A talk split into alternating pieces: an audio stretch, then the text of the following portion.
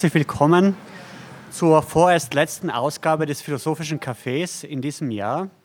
Es freut mich ganz herzlich, dass wir ein weiteres Mal ein spannendes Thema zur Diskussion stellen werden. Vortragende wird heute Abend Kollegin Ariane de Waal sein, die ein Thema diskutieren wird, das wörtlich unter die Haut gehen wird. Der Titel lautet Meine Haut und dann folgen drei typografische Zeichen und Querstrich ist ich. Das wird das Thema der heutigen Diskussion sein. Ariane de Waal ist in Forschung und Lehre am Institut für Anglistik tätig. Dort auch Expertin für kritische Theorie und Kulturtheorie. Insofern gibt es eine ganze Reihe von gemeinsamen Interessen, die sie eben auch im Bereich der Philosophie hat und teilt. Promoviert wurde sie zu einem Thema, das ebenfalls zeitgenössisch ist. Es ging vor allem um die Frage, wie im Rahmen, im Kontext des britischen Dramas eben Subjektpositionen zur Frage des Terrors eingenommen werden. Diese Dissertation wurde vor kurzem im Mai bei De Gruyter publiziert, also sie kann eben auch in diesem Sinne nachgelesen werden. Soweit ich weiß, ist dein Leben ein bewegtes. Abgesehen von Bochum hat es mehrere Stationen gegeben, unter anderem in London, Hull, Oklahoma und nun Innsbruck. Insofern ist es eben auch eine ganz besondere Freude, dich gegen Jahresende hier zu haben. Ankündigen möchte ich auch, dass auch die heutige Veranstaltung aufgenommen und mitgeschnitten wird. Allerdings in erster Linie der Vortrag, weil es sich herausgestellt hat, dass die Diskussion relativ schwierig ist, zumal eben nicht alle gleichmäßig laut sprechen, sodass wir uns wahrscheinlich eben auf den Vortrag konzentrieren werden. Aber Sie sollten wissen, dass im Prinzip für das Radio Freirad aufgenommen wird. In diesem Sinne, ganz herzlich willkommen hier im Philosophischen Café. Ich bin schon sehr gespannt auf deine Gedanken. Vielen, vielen Dank. Ähm, herzlichen Dank für die Einladung. Ich bin sehr froh, heute hier zu sein und ich freue mich vor allem, dass trotz des Wetters so viele Leute gekommen sind. Äh, wenn ich gewusst hätte, dass es schneit, hätte ich sicher jetzt noch eine Referenz zu Schnee auf der Haut eingebaut. Äh, das habe ich nicht. Ähm, es wird allerdings um alle möglichen anderen Materien gehen, die die Haut berühren oder eben auch unter die Haut gehen. Aber das hören wir dann in den folgenden ungefähr 40 Minuten. Es beginnt mit einem Sensationsfund im Po. Allerwerteste Informationen, so titelte die Webseite der Tagesschau am vergangenen Freitag. Die Nachricht von dem Sensationsfund im Po einer Jesusstatue im spanischen Sotillo de la Ribera, bei dem zwei handgeschriebene Dokumente aus dem Jahr 1777 in einem Hohlraum entdeckt wurden, ereilte mich über den Touchscreen meines Smartphones. Nach dem Entsperren des Smartphones über die sogenannte Touch-ID, bei der ein Sensor meinen individuellen Fingerabdruck erkennt und daraufhin mein Telefon freischaltet, nutzte ich selbigen Zeigefinger für einen Swipe oder Wisch nach rechts, der auf meinem Telefon zur Anzeige der News-Sektion führt. Sensorisch, geografisch und zeitlich scheinen diese Momente auf den ersten Blick denkbar weit voneinander entfernt. 1777 versteckt der Kaplan Joaquín Minguez zwei handgeschriebene Papierrollen mit Informationen über das Leben in der Provinz Burgos im Hohlraum der Jesusstatue einer Dorfkirche. Im Jahr 2017 verwende ich moderne Sicherheitstechnologie, um mit einem Fingerabdruck und anschließender Wischbewegung quasi ganz ohne Handumdrehen zu den Schlagzeilen des Tages zu gelangen. Das verbindende Element ist die Haut. Im ersten Moment ist es die mit Inkarnat, also im Fleischton dargestellte Haut einer Jesus-Skulptur, die aus Forschungszwecken gesprengt und aufgebrochen wurde. Die firme skulpturale Oberfläche wurde eingerissen, der Hohlraum darunter freigelegt. Während der schleichende äußerliche Verfall der statuesken Haut bis zu einem gewissen Grad Aufschluss über ihr Alter gibt, konnte vermeintlich nur das Sprengen der Haut, der Weg zum Innenraum, Zugang zu, zu, dem, ähm, Zugang zu der wahren Verfassung der Statue verschaffen. Im zweiten Moment ist es die individuelle Beschaffenheit meines Fingerabdrucks, die mir Zugang zu Informationen verschafft. Erkenntnisgewinn bleibt hier ganz an der Oberfläche. Die Haut, und damit kommen wir gleich zu einer ihrer wichtigsten Funktionen, ist natürlich der Sitz des Tastsinns. Anders als beim Hören oder Sehen berührt ein Objekt, das ich ertaste, immer auch zugleich mich. Das Smartphone ist allerdings haptisch gänzlich unbefriedigend. Meine Finger gleiten über die reizlose glatte Oberfläche, ohne dass ihre Struktur, Temperatur oder Porosität den Rezeptoren an meiner Hautoberfläche nennenswerte Informationen übermitteln würde. Während sich also 1777 die Information unter der Hautoberfläche verbirgt, lassen sich 2017 die Nachrichten auf dem Touchscreen, also an der Oberfläche, aufrufen. Diese polare Gegenüberstellung verbirgt sich hinter dem kryptischen Titel meines heutigen Impulsvortrags. Andreas hat schon ähm, die drei typografischen Zeichen interpretiert. Ähm, ich würde sie als meine Haut und oder gleich ich vorschlagen zu lesen. Die zentrale Fragestellung, die ich heute hier zur Diskussion stellen möchte, ist, inwiefern die Haut des Menschen seine oder ihre Subjektivität bedingt. Sind wir, wie Sigmund Freud über das Ich schreibt, Oberflächenwesen, die ihr Selbstbild, Selbstverständnis und Selbstbewusstsein aus der äußersten Körperhülle ableiten? Bin ich meine Haut oder ist meine Haut mein Ich? Oder bewohnen wir lediglich eine Körperhülle, die wir mit Distanz erleben, überschreiten, gar abstreifen können? Bin ich nur tentativ und temporär in meiner Haut zu Hause? Dieser Perspektivwechsel von der Haut als konstitutiv für mein Selbstbild zur Haut als trennbare Komponente meiner Subjektivität eröffnet zwei mögliche Positionen auf das Leib-Seele-Problem. Ob ich nun von meiner Haut als Hülle oder als Selbst ausgehe, eröffnet zwei vollkommen verschiedene Sinnbereiche. Wenn die Haut das andere des Selbst ist, bleibt der Kern, das Ich, der Dechiffrierung der Haut potenziell verborgen. Damit einhergeht die Vorstellung, dass äußere Eindrücke täuschen können. Wie man im Englischen sagt, Beauty is only skin deep. Schönheit sei also rein oberflächlich. Ein schönes Gewand oder Hautkleid könne über eine innere Wahrheit hinwegtäuschen. Wenn die Haut ein Haus oder eine Hülle ist, die ich bewohne, bietet das zudem die Möglichkeit, zumindest die imaginierte Möglichkeit, die eigenen Hautgrenzen zu überschreiten. Die Fantasie des Übertretens der Körpergrenze ist in solchen Redewendungen wie aus der Haut fahren enthalten. Demgegenüber stehen Redewendungen, die die Haut und das Subjekt gleichsetzen. Wenn ich zum Beispiel von einer ehrlichen Haut spreche, dann meine ich damit eher den Menschen, dem diese Haut gehört, als seine eigentliche epidermische Hülle. Es finden sich Wendungen, die die Haut auch mit dem Leben gleichsetzen, etwa wenn man hofft, seine Haut retten zu können. In diesem zweiten Sinnbereich wird die zentrale Bedeutung der Haut für die Integrität des Menschen deutlich. Ich habe eine Haut, also bin ich. Im heutigen Impulsvortrag möchte ich auf Spurensuche in der Kulturgeschichte der Haut gehen und dabei der Verbreitung dieser zwei Denkmuster, also meine Haut und ich bzw. meine Haut als ich, nachgehen. Meine anfängliche Gegenüberstellung zweier historischer Momente, 1777 und 2017, legt nahe, dass Subjektivität in der westlichen Kultur von der Tiefe an die Oberfläche wandert. Dies wäre jedoch zu kurz oder zu oberflächlich gedacht. Einerseits lässt sich die Geschichte der Haut zwar schon als solche erzählen. Claudia Bentin etwa stellt ihrer einflussreichen Studie zur Haut von 1999 die zentrale These voran, dass die Haut seit dem 18. Jahrhundert zur zunehmend rigiden Grenzfläche und zentralen Metapher des Getrenntseins wird.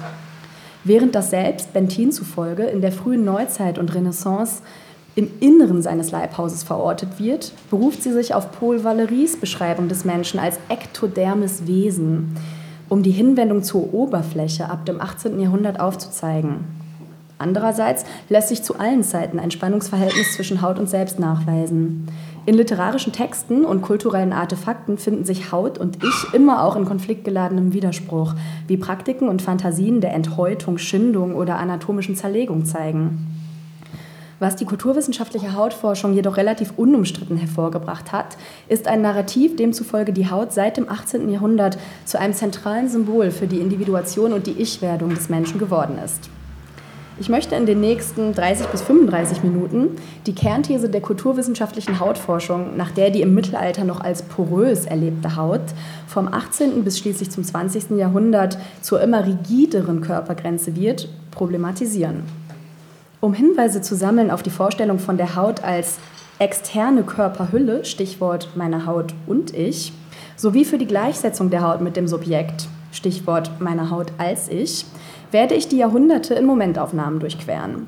Diese Snapshots oder Skin-Shots, wie sich auch ein Tattoo-Fachmagazin nennt, könnten als exemplarisch für die Mentalitätsgeschichte der Haut gesehen werden, auch wenn sie sich vielleicht zu keiner stringenten Erzählung zusammenfügen.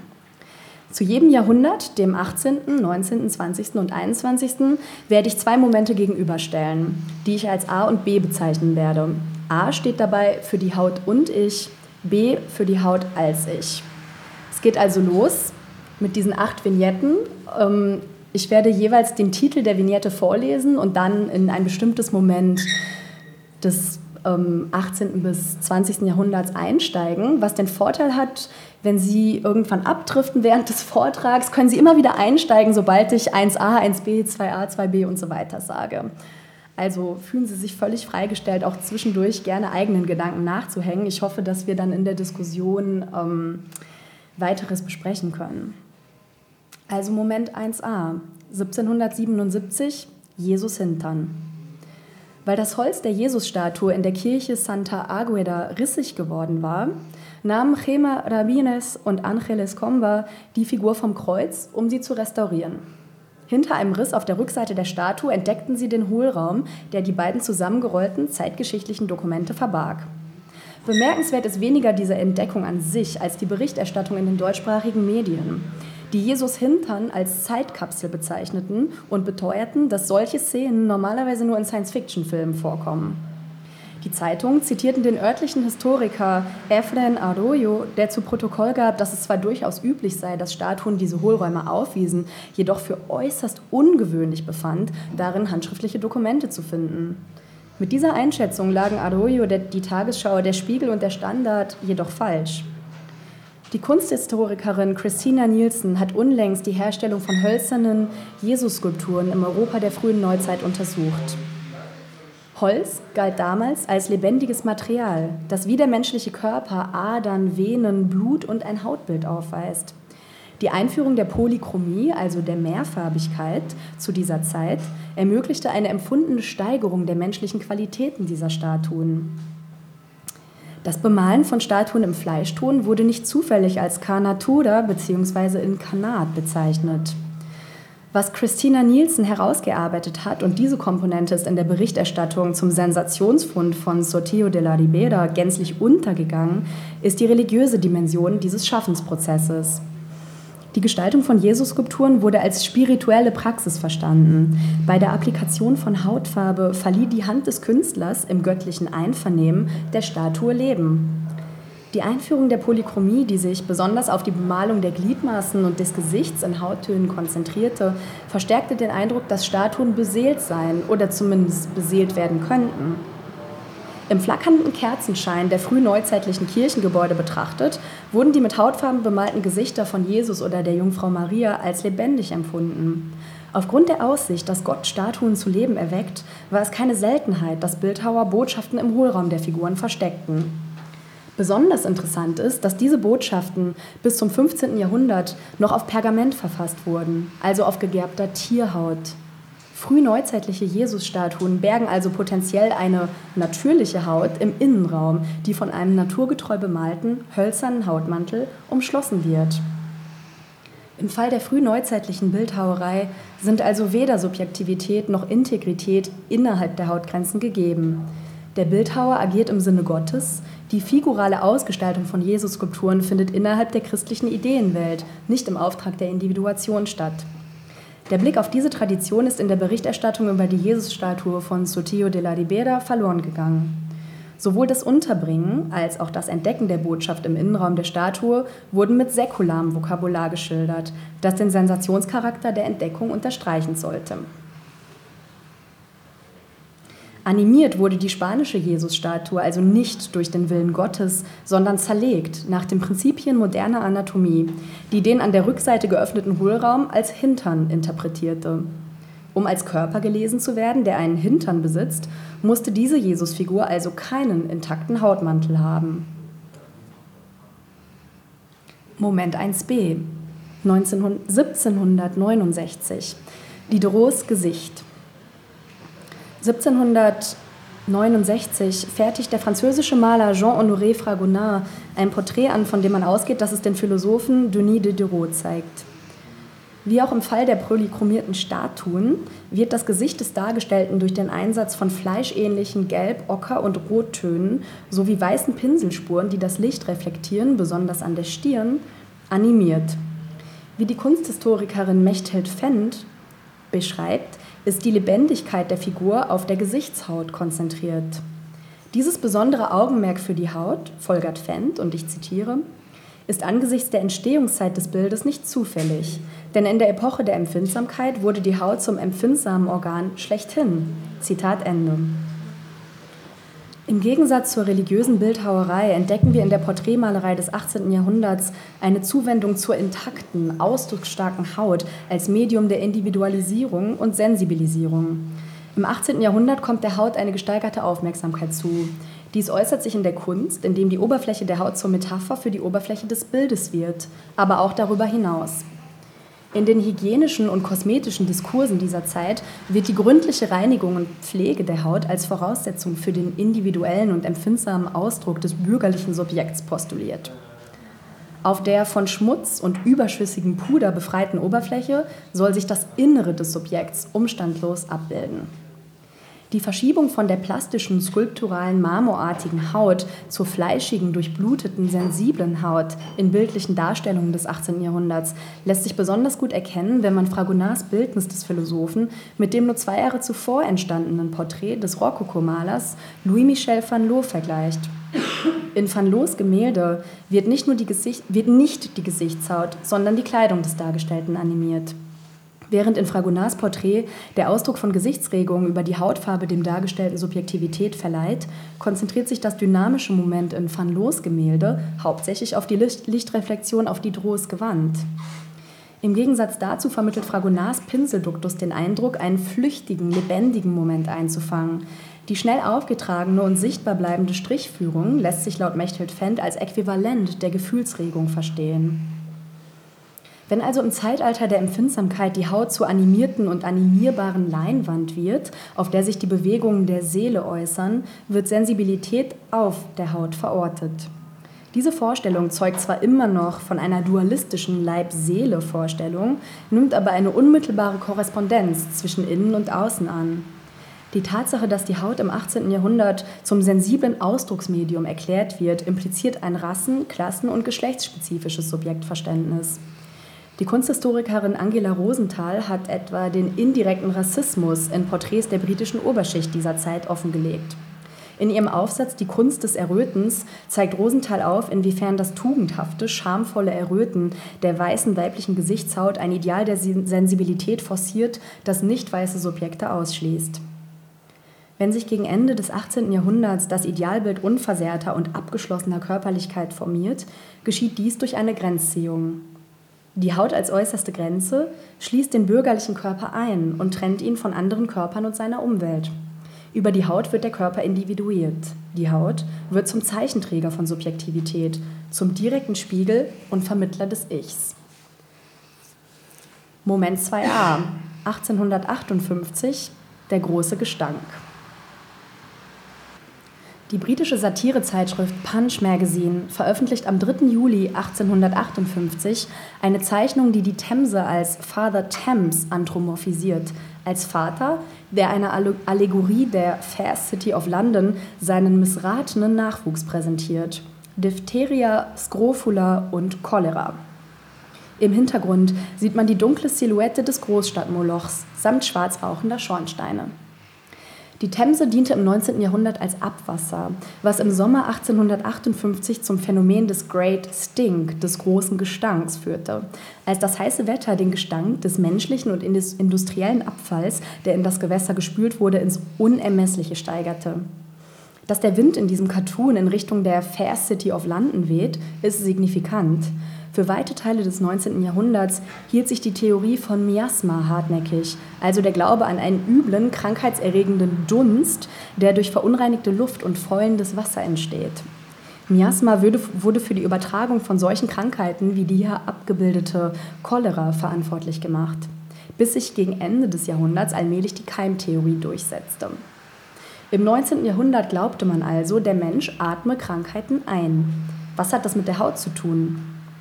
Das Körperbild, das die Miasma-Theorie beinhaltet, ist ein offenes.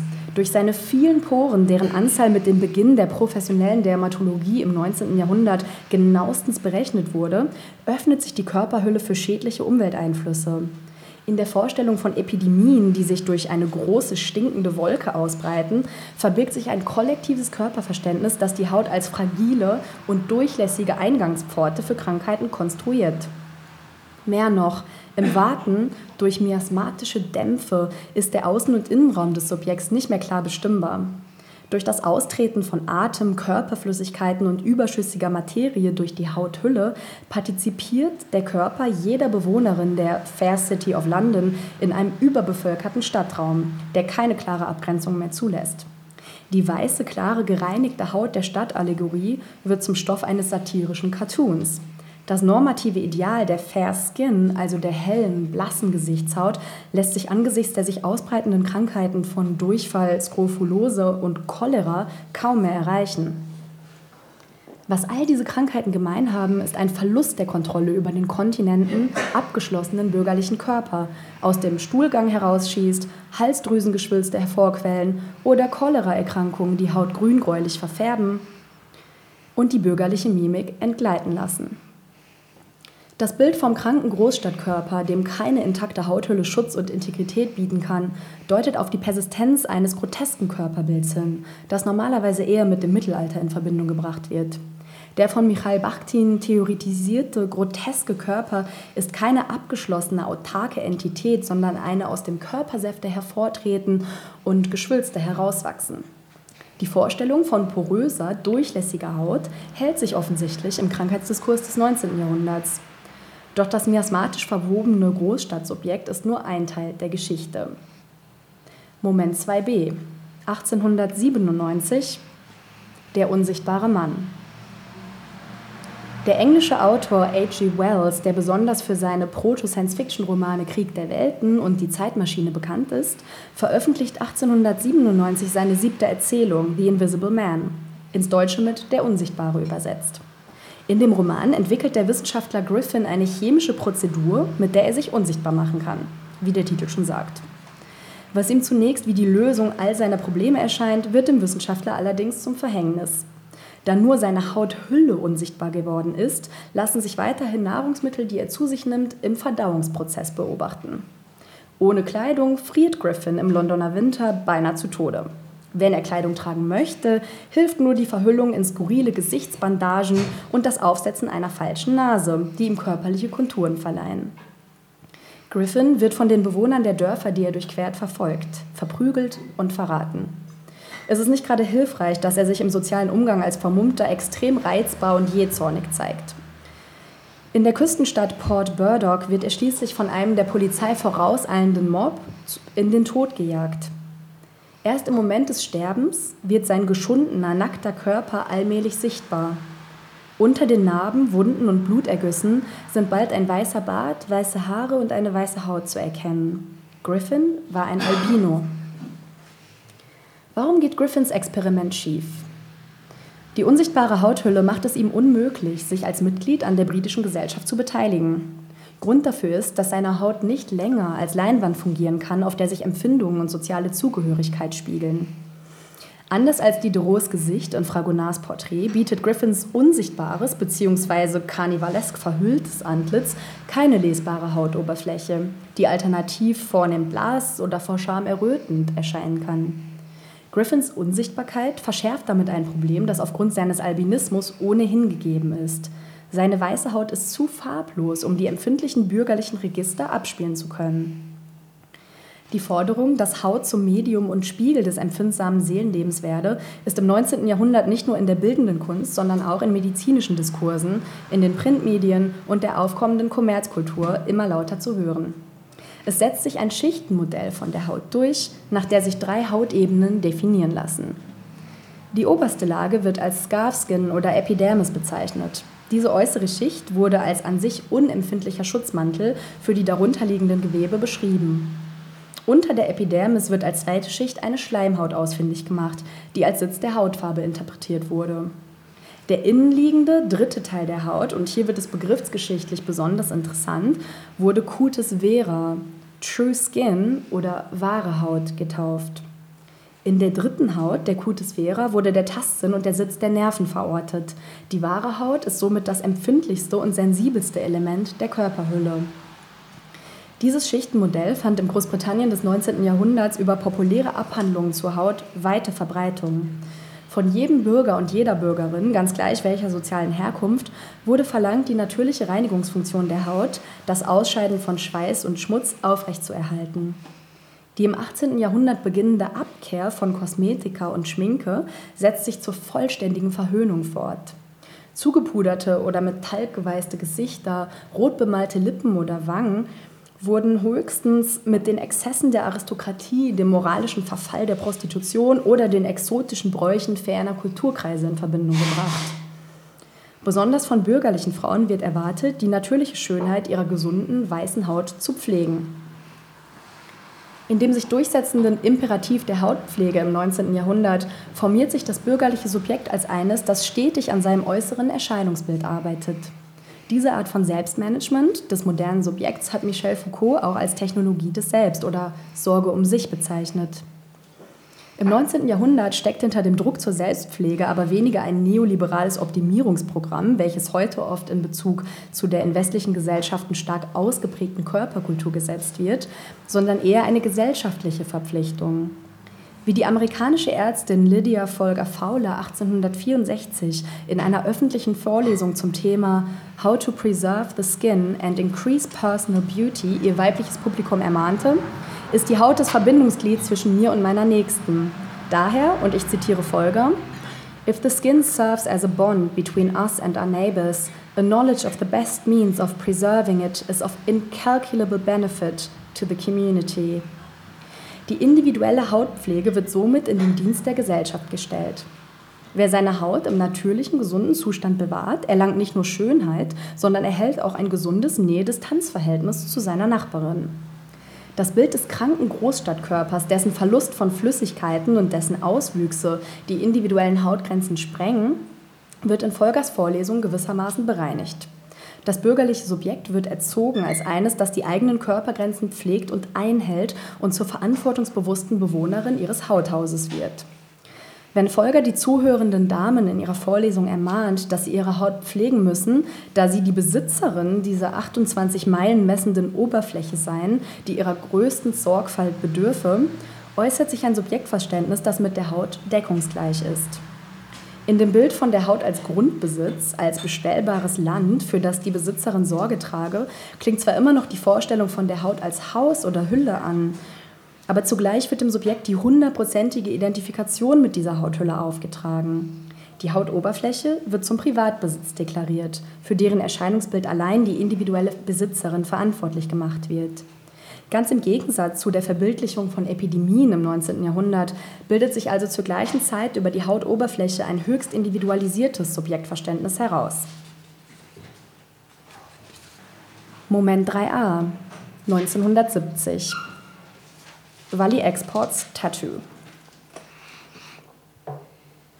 Am 2. Juli 1970 lässt sich die österreichische Aktionskünstlerin Valley Export auf einer Frankfurter Bühne einen Strumpfhalter auf ihren linken Oberschenkel tätowieren. Umgangssprachlich auch als Strapse bekannt, sind Strumpfhalter ein denkbar offensichtliches Symbol der Objektivierung weiblicher Körper. Fünf Jahre nach Exports Kunstaktion sollte die britische Filmtheoretikerin Laura Mulvey ihren berühmten Aufsatz zum Male Gaze veröffentlichen, zum männlichen Blick, der in Hollywood-Filmen zur Anwendung kommt. Laut Mulvey wird das Filmpublikum mittels spezifischer Kameralenkung darauf konditioniert, die Perspektive eines heterosexuellen Mannes einzunehmen. Frauen werden im Film als erotisches Subjekt des männlichen Blickes sowohl innerhalb der Diegese als auch im Produktionsprozess und von Zuschauern im Rezeptionskontext gewissermaßen mehrfach objektiviert. Die Prävalenz des männlichen Blicks auf die Frau als passives Objekt habe zur Folge, dass auch weibliche Zuschauerinnen den Male Gaze einnehmen und sowohl den eigenen als auch weibliche Körper nach patriarchalen Mustern betrachten. Zurück zu Wally Exports Tattoo. Was sagt die Aktion des öffentlichen Tätowierens aus? Welche Bedeutung entfaltet das auf die Haut eingravierte Strumpfband? Als die Strumpfhose in den 1960er Jahren die bis dato weit verbreiteten Nylonstrümpfe ablöste, war die Befestigung der Strümpfe mit Strumpfbändern eigentlich nicht länger notwendig. Dies ermöglichte, die bis dato essentiellen Kleidungsaccessoires mit erotischem Inhalt zu besetzen. Strapse werden in der gegenwärtigen Medienkultur vor allem in Verbindung mit Spitzendessous abgebildet. Das erotische Moment dieser Darstellung besteht allerdings häufig darin, dass eben keine Haut oder so wenig Haut wie möglich gezeigt wird. Die phonetische Nähe zwischen Strapse und Striptease deutet das erregende Potenzial der Strumpfhalter an. Mit einer Handbewegung werden sie gelöst, die Haut darunter freigelegt. Dem voyeuristischen Blick verweigert sich Valley Exports Body Sign Action, so der Titel der Kunstaktion, während sie ihn zugleich bedient. Auch wenn die Künstlerin bei der Performance selbst bekleidet war, zeigen die im Zusammenhang der Aktion zirkulierenden Dias stets auch die unbedeckte Vagina. Das Strumpfband lädt hier nicht mehr ein, die Haut unter den Strümpfen zu imaginieren, zu begehren. Die nackten Beine der Performerin sind bereits exponiert. Wie Byung-Chul Hang in der Transparenzgesellschaft schreibt, und ich zitiere, die direkte Zurschaustellung der Nacktheit ist nicht erotisch. Die erotische Stelle eines Körpers ist gerade da, wo die Kleidung auseinanderklafft, die Haut zwischen zwei Säumen glänzt. Es gibt keine Erotik der Transparenz. Gerade da, wo das Geheimnis zugunsten totaler Ausstellung verschwindet, beginnt die Pornografie. Zitat Ende. Ihr Export lädt also den voyeuristischen Blick ein, verprellt ihn jedoch zugleich, da sie mit verschiedenen Darstellungsregimen spielt. Das Strumpfband, was die Enthüllung immer nur andeutet, wird mit pornografischer Ausstellung konfrontiert. Totale Transparenz. Dem oder der Zuschauenden wird mehr Haut gezeigt, als für erotische Verzückung zulässig ist. Mehr noch, das flüchtige Moment der erotischen Spannung, das Auf- und Abblenden von erotischen Attributen, verliert sich in der Permanenz der Tätowierung. Export verstetigt auf der eigenen Hauthülle, was im sozialen Umgang immer flüchtig gestaltet werden muss. Das Now You See Me, Now You Don't des erotischen Spiels wird schmerzhaft und unauslöschlich auf dem Frauenkörper festgehalten. Damit macht Exports Tätowierung jene kulturellen Einschreibungen sichtbar, die sonst am weiblichen Körper oft scheinbar spurlos bleiben. Die Haut hat ein Gedächtnis, aber in Exports Kunstaktion ist dies nicht primär ein individuelles, sondern ein kollektives. Während in der gegenwärtigen Tattoo-Kultur Tätowierungen womöglich häufiger Ausdruck von Individualität als Gruppenzugehörigkeit sind, ordnet Export sich mit dem tätowierten Strumpfband auf ironische Art und Weise einer sozialen Gruppe zu, der Frau als Objekt des Male Gaze. Wally Exports Tattoo markiert ihre Haut als Ort sozialer Einschreibungen, die größtenteils außerhalb individueller Kontrolle liegen. Mit der Tätowierung macht äh, sie sich zwar die Verfügung über den weiblichen Körper zu eigen, versinnbildlicht jedoch zugleich, inwieweit gesellschaftliche Einflüsse unter die Haut gelangen. Der Tätowierung auf der Haut kommt somit ein ambivalenter Status zu. Einerseits vermag sie Individualität auszudrücken, andererseits bleibt die Haut der Tattooträgerin immer auch Ausstellungsort des meistens aus fremder Hand gefertigten Kunstwerks. Wie verhält sich das Tattoo zum Copyright und das Copyright zur Haut? Als Zeichenträgerin im eigentlichsten Sinne wird das Stück tätowierte Haut immer auch zu einem gewissen Grad entindividualisiert. Besonders wenn tätowierte Hautfetzen tatsächlich zu Ausstellungsstücken werden, wie es bereits mehrfach in der Welcome Collection in London der Fall war. Moment 3b 1985 Das Haut-Ich. Entschuldige mich im Vorhinein. Jetzt kommt der theoretischste Teil des Vortrags mit ähm, einem sehr langweiligen Bild, das nur das Titelbild eines Buches ähm, zeigt, das im Surkamp Verlag erschienen ist. Ich verspreche aber, danach werden die Bilder wieder bunter, wenn wir zum 21. Jahrhundert kommen. Also, für diejenigen unter Ihnen, die außerdem bislang immer noch nicht davon überzeugt sind, dass Haut und Ich kongruent gedacht werden können, dass Subjektivität also über die Haut ähm, als Oberfläche und Grenzfläche erzeugt wird, lasse ich nun Didier Anzieux zu Wort kommen. 1985 veröffentlicht der französische Psychoanalytiker seine Studie Le Moi Peau, 1991 von Surkamp als das Haut-Ich aufgelegt. Dass Hautkontakt für Säuglinge überlebenswichtig ist, ist allgemein bekannt. Anzieux geht aber noch einen Schritt weiter, indem er postuliert, dass das Neugeborene die Fantasie einer gemeinsamen Haut mit der Mutter teilt. In Anlehnung an Jacques Lacans Bild von dem Spiegelstadium, in dem das kindliche Subjekt durch den Blick in den Spiegel die Vorstellung eines Ichs, eines Selbstbewusstseins entwickelt, bildet sich in Anzieux Modell das Ich durch die Abspaltung von der mütterlichen Haut heraus. Damit entwickelt Anzieux auch ähm, Freuds Fußnote zu das Ich und das Es weiter, in der Freud beschreibt, wie das Ich aus Empfindungen an der Oberfläche des Körpers abgeleitet wird. Während Freud bereits das Ich als mentale Projektion der Körperoberfläche definiert, arbeitet Anzieux genauer heraus, inwiefern die Funktionsweise der Haut sich auf die Funktionsweise der Psyche übertragen lässt. Er spezifiziert insgesamt neun Funktionen des Haut-Ichs. Aber keine Angst. Da wir uns nun dem Ende der Reise durch die Kulturgeschichte der Haut nähern, werde ich diese nicht Wort für Wort aufarbeiten. Ich denke, dass sich das Konzept des Haut-Ichs greifen lässt, wenn man auf die drei wesentlichen Funktionen eingeht, von denen Ancieux ursprünglich ausgegangen ist. Die erste Funktion hat nichts mit Weihnachten zu tun. Es handelt sich um die Vorstellung von der Haut als Sack. Dem Haut-Ich kommt laut Ancieux die Funktion eines Containers, eines Behältnisses zu. Ebenso wie die Haut den gesamten Körper umschließt, versucht das Haut-Ich den gesamten psychischen Apparat zu umfassen. Daraus entsteht das Gefühl, einen inneren psychischen Kern zu besitzen, der vom Haut-Ich fest umschlossen wird. Dieser Kern und die Hülle bedingen einander komplementär. Die Vorstellung von der Haut als umhüllender Sack oder Tasche bringt gleichzeitig die Angst von der Entleerung mit sich oder die diffuse Angst, dass der innere Kern keine äußere Hülle besitzt, was in der Substitution der Hauthülle durch das Zufügen von Schmerz resultieren kann. Die zweite Funktion habe ich bereits im Zusammenhang mit Diderots Gesicht und dem fehlenden Antlitz des unsichtbaren Mannes thematisiert. Hierbei handelt es sich um die Vorstellung von der Haut als Bildschirm. Auf die Haut können individuelle Erlebnisse, soziale Zugehörigkeiten und Sinneseindrücke eingeschrieben werden. Das Haut-Ich übernimmt damit eine Individuationsfunktion. Es garantiert mir, dass ich mich von anderen unterscheide. Gleichzeitig sendet es über den Bildschirm Informationen über mich an meine Umwelt. Mit dieser Funktion der Haut geht die Angst einher, unauslöschliche Spuren auf der Haut zu tragen, im Sinne von Narben oder Brandzeichen etwa, oder die Fähigkeit zu verlieren, Spuren zu konservieren, zu einem unbeschriebenen Blatt zu werden. Die dritte Funktion ist die der Haut als Sieb. Wir haben bereits gehört, wie in den hygienischen Diskursen des 18. und 19. Jahrhunderts die Reinigungsfunktion der Haut in den Vordergrund trat.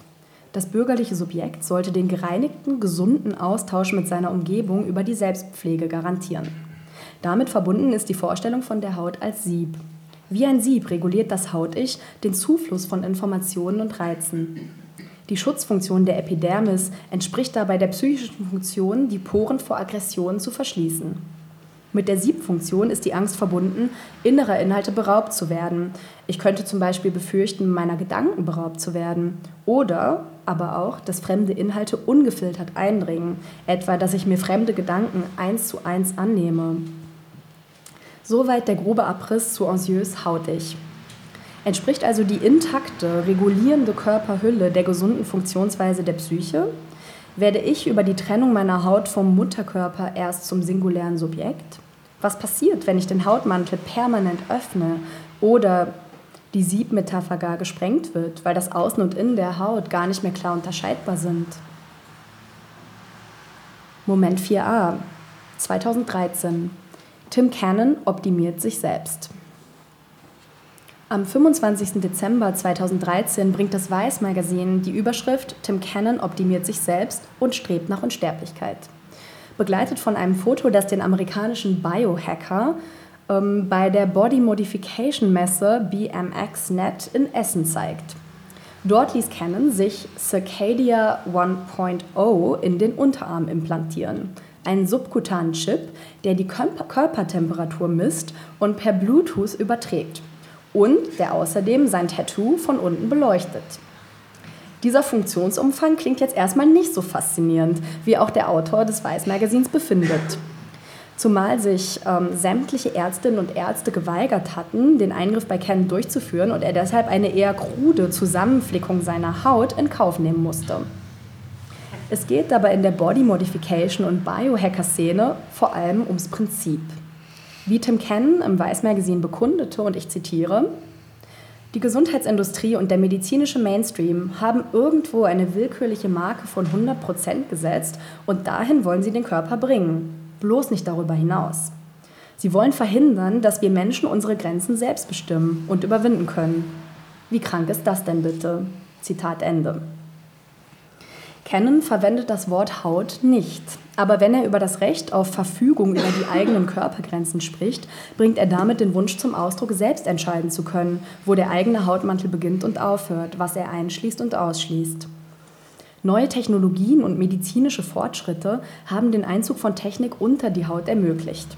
Denkt man an künstliche Hüft- und Kniegelenke, Herzschrittmacher oder Hörgeräte, ist es heute relativ selbstverständlich geworden, dass Mensch und Maschine zu einem relativ einheitlichen Körperbild verschmelzen können.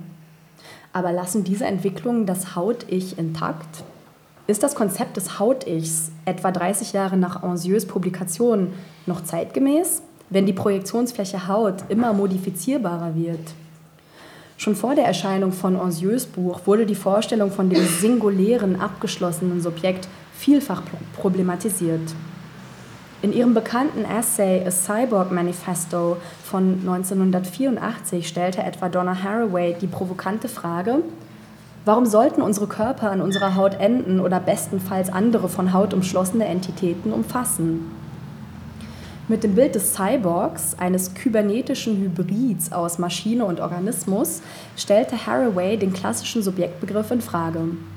Ihr Vorstoß lässt sich als einer der Wegbereiter des neuen Materialismus verstehen, jener philosophischen Strömung, die den klassischen Humanismus mit Blick auf nichtmenschliche Entitäten und Materien öffnen möchte. Der sogenannte neue Materialismus bricht das anthropozentrische Weltbild der Aufklärung auf und setzt den Menschen in neuen Bezug zu Umwelt, Tieren, Pflanzen, Technologie und Maschinen. Neben Donna Haraway sind es besonders Karen Barrett, Rosi Braidotti, Jane Bennett und Bruno Latour, die die zentrale Stellung menschlicher Wesen in der Philosophie des Abendlandes destabilisieren. Die Vorstellung eines hybriden Körpers, der sich symbiotisch mit der Technik verbindet, bricht mit einem unitären Subjektverständnis. Wenn andere Biohacker den Chip in Tim Cannons Unterarm unter ihre digitale Kontrolle bringen oder die Maschine in seinem Unterarm etwa ein Eigenleben entwickelt, inwiefern bleibt Cannon dann noch Herr über seinen Hautmantel? Abgesehen von Maschine-Mensch-Verbindungen erkunden die neuen Materialismen auch die Verschränkungen des menschlichen Körpers mit anderen Körpern, Objekten, Energien und Materialien, die ihn umgeben. Aufbauend auf dem Assemblage-Begriff von Deleuze und Guattari wird der Körper hier nicht mehr vereinzelt gedacht, sondern in seinen energetischen und affektiven Verbindungen mit verschiedenen Entitäten. Das klingt jetzt erstmal sehr abstrakt. Ganz pragmatisch gesprochen steht meine Haut gerade in diesem Raum in einem Austausch mit Temperaturen, Stimmungen, Gerüchen, Ausdünstungen, Arten, Klängen und Energien, die von ihren Körpern ausgehen und im Gegenzug auch absorbiert werden. Wie Brian Masumi im Zusammenhang seines Experimentallabors SenseLab postuliert, The body is not what is inside the skin. The body is what emerges at the intersection where what is inside the skin reaches out to meet its environmental return. The body is what makes a life of a moving in between. Der Körper wird hier konzipiert als Konglomerat, als Schnittstelle zwischen dem unter der Haut liegenden, dem auf der Haut liegenden und dem außerhalb der Haut liegenden. Mir stellt sich die Frage, inwiefern dieser Austausch zwischen Innen- und Außenwelt nicht schon in der miasmatischen Theorie des 19. Jahrhunderts implizit war. Ob die experimentellen Vorstöße der Biohacker und Körpermodifikatorinnen zu einem fundamentalen Neudenken der Körpergrenze führen werden, sei dahingestellt. Enno Park, Vorsitzender des neu gegründeten Cyborg-Vereins in Berlin, gab beispielsweise unlängst seine Frustration darüber zum Ausdruck, dass professionelle Ärztinnen sich meist weigern, Technik unter die Haut zu implantieren und deshalb in Deutschland auf die Piercing- und Body-Modification-Szene zurückgegriffen werden muss. Oder im Zweifelsfall auf Do-it-yourself-Anleitungen im Internet. Wie Park in einem Internetblog berichtete, Zitat, beim Chip unter die Haut schieben kommen hierzulande plötzlich religiöse Kon Reflexe im Sinne von die Schöpfung ist heilig auf. Interessant. Das Durchbrechen der Haut als Körpergrenze, die Erweiterung und Modifikation des Hautmantels durch technische Elemente stößt also auf Vorbehalte. Ob diese nun religiös bedingt sind oder mit der fundamentalen Äquivalenz zwischen Haut und Selbst zu tun haben, ließe sich diskutieren. Ich komme also zum Abschluss und zurück an die Oberfläche. Moment 4b, 2017 der Touchscreen. So unbedacht die Wischbewegung erscheint, mit der ich nach dem Entsperren meines Smartphones zur Nachrichtenseite gelange, so ikonisch ist der Rechtswisch in der heutigen Netzsprache geworden. Die Dating-App Tinder lässt die Profilbilder ihrer Nutzerinnen und Nutzer auf dem Display erscheinen, welche mit einem einfachen Wisch nach rechts geliked werden können. Wischt selbige Person bei der Anzeige meines Profilfotos ebenfalls nach rechts, entsteht ein Match. Nur dann kann die Kontaktaufnahme beginnen. Auf der glatten Oberfläche des Displays erscheint das Profilbild zweidimensional. Die Tiefe und Dynamik, die in der Porträtmalerei des 18. Jahrhunderts über die lebendige Pinselführung entsteht, ist hier gänzlich nivelliert. Die Instagram-Ästhetik, die sich bei Profilbildern durchgesetzt hat, lässt diese allesamt pastellartig, matt, eben gefiltert erscheinen. Das Wegwischen der Bilder mit dem Zeigefinger suggeriert eine taktile Interaktion, die eigentlich gar keine ist. Der Finger berührt die Gesichtshaut, ohne sie zu ertasten. Informationen werden rein visuell und algorithmisch vermittelt. Was die Haut betrifft, ist bemerkenswert, dass visuell geleitete Dating-Apps wie Tinder auch als Fleischmarkt bezeichnet werden. Als Subjekt erscheine ich auf der Bildschirmoberfläche ganz auf mein Hautkostüm reduziert. Dass der Körper die Hauthülle energetisch und affektiv überschreiten könnte, wie der neue Materialismus argumentiert, lässt sich hier kaum erfahren. Ob die ausgewählten Tinder-Matches einander dann beim ersten Date gut riechen können, lässt sich vermutlich nur im Nahkontakt verifizieren. Vielen Dank für Ihre Aufmerksamkeit. Ich bin damit am Ende angelangt und freue mich sehr auf die Diskussion.